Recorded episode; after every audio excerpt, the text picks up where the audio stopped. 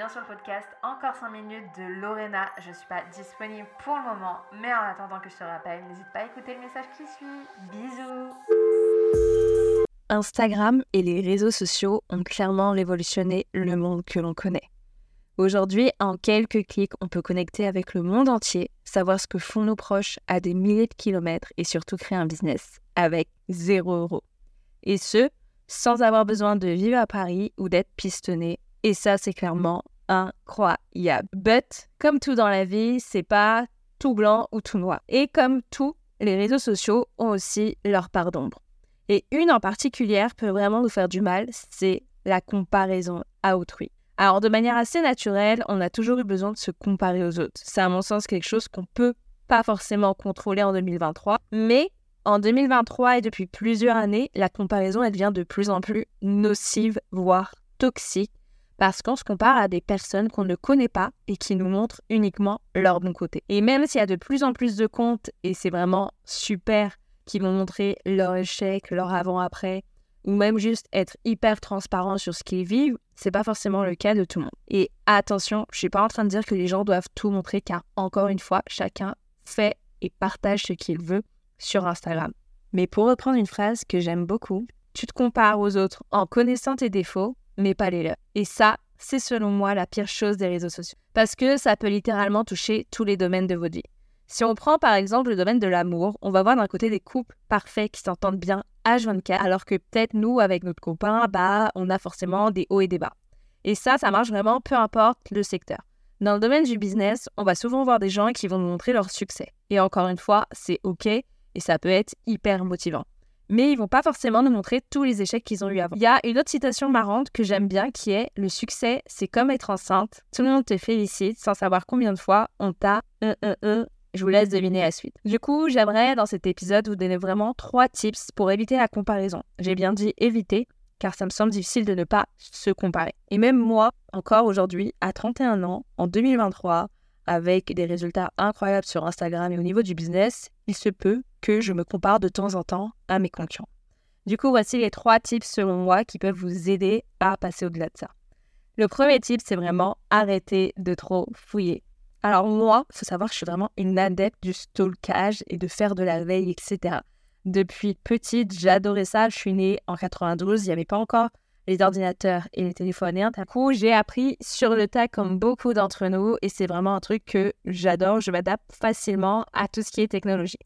Et je regarde, je vais pas vous mytho, régulièrement ce que mes concurrents font et je trouve que c'est pas toxique tant qu'on le fait pour les bonnes raisons. Moi, par exemple, quand je le fais, c'est pour être hyper à l'affût des tendances ou des sujets parce que les choses, surtout sur Instagram et encore plus dans mon secteur, évoluent très très vite. Mais honnêtement, je vais pas plus loin que regarder leur contenu.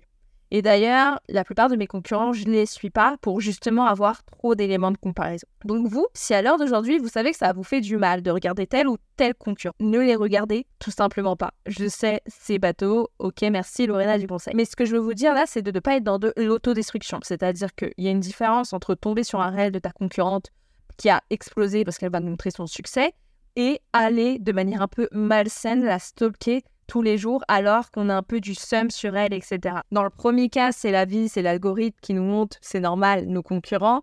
Dans le deuxième cas, c'est un peu vous qui êtes dans ce système d'autodestruction et c'est pas forcément bien pour votre santé mentale. Après, je vais être honnête avec vous, je suis pas partisane de l'unfollow à gogo.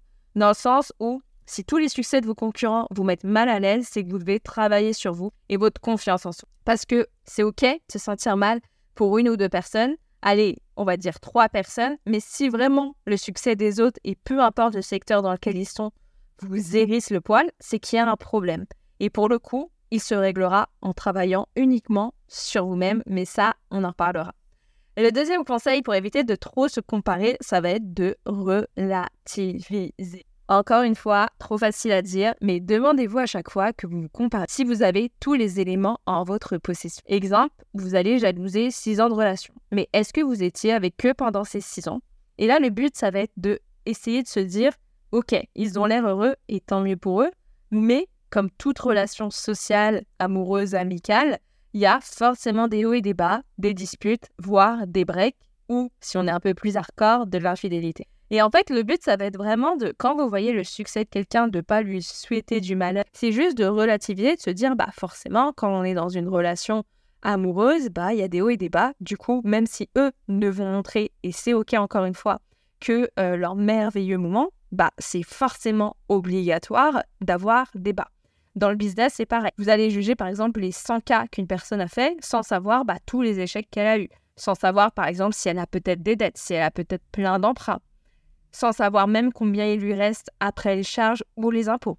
Et surtout, sans savoir si, par exemple, elle a une grosse équipe, des prestataires ou encore plusieurs années d'expérience derrière elle. En fait, la réflexion que vous devez vraiment avoir quand vous comparez entre guillemets à quelqu'un, c'est vraiment se demander objectivement si vous vous comparez à une personne qui est au même chapitre que vous. Je vais vous prendre un exemple tout bête, ça vous viendrait jamais, mais vraiment jamais à l'idée de comparer votre business à celui de Kylie Jenner.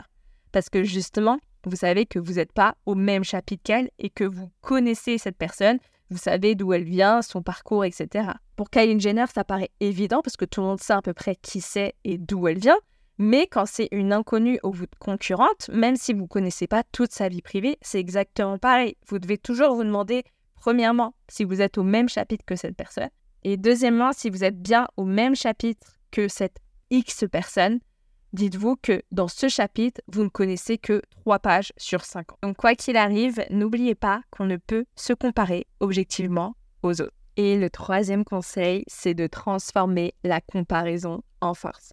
Là, on va plus parler du mindset et de votre manière de réagir aux actions ou aux informations que vous ne contrôlez pas.